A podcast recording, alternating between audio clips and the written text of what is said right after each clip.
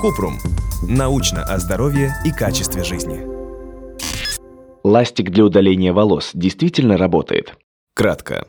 Появляется все больше способов борьбы с нежелательными волосами. Среди них новое популярное средство – ластик для удаления волос. Из-за отсутствия научных доказательств нам не удалось выяснить его эффективность и безопасность. Но среди комментариев к ластику встречаются негативные. В них идет речь о появившемся раздражении, иногда о ранах после использования ластика. Подробно.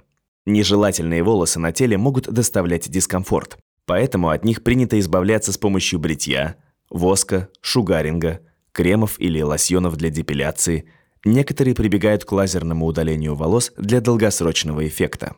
Но многие процедуры могут быть болезненными или дорогостоящими – Поэтому появление нового способа борьбы с нежелательными волосами вызывает ажиотаж. Речь идет о популярном средстве – ластике для удаления волос. Производители пишут, что ластик способен безболезненно удалить волосы и сохранить гладкость кожи до нескольких недель. Он работает по принципу трения о кожу. В результате волосы спутываются и удаляются, якобы безболезненно, а абразивная часть полирует срез волоса и даже отшелушивает омертвевшие клетки кожи. Также в инструкции к средству можно найти информацию о подготовке к процедуре и способе применения. В некоторых случаях производители указывают, что достаточно обработать нужный участок дезинфицирующим средством.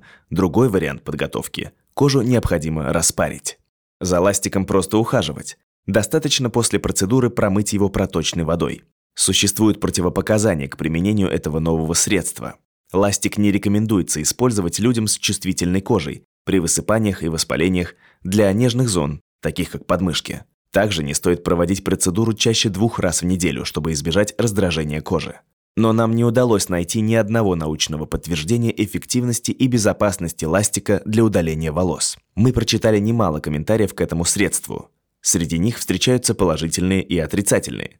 Важно отметить, что в негативных отзывах говорится не только о неэффективной работе и зря потраченных деньгах, но и о появившемся раздражении, воспалении, ранах, разного рода высыпаниях на коже. Некоторые сравнивают ластик с наждачной бумагой. Такой результат неудивителен, потому что принцип действия ластика напоминает удаление волос с помощью механических абразивов. Как правило, это вызывает раздражение кожи. Из-за отсутствия научных доказательств сложно сказать, работает ластик или нет. Но если вы все же решили попробовать это средство, перед применением лучше проконсультироваться с дерматологом. Важно строго следовать инструкции в описании, а для начала стоит попробовать выполнить процедуру на небольшом участке кожи. Если у вас возникли вопросы, пишите нашему боту в Telegram регистратура Купрумбот. Ссылки на источники в описании подкаста. Подписывайтесь на подкаст Купрум. Ставьте звездочки, оставляйте комментарии и заглядывайте на наш сайт kuprum.media.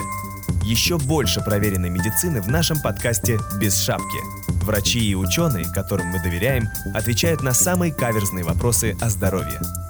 До встречи!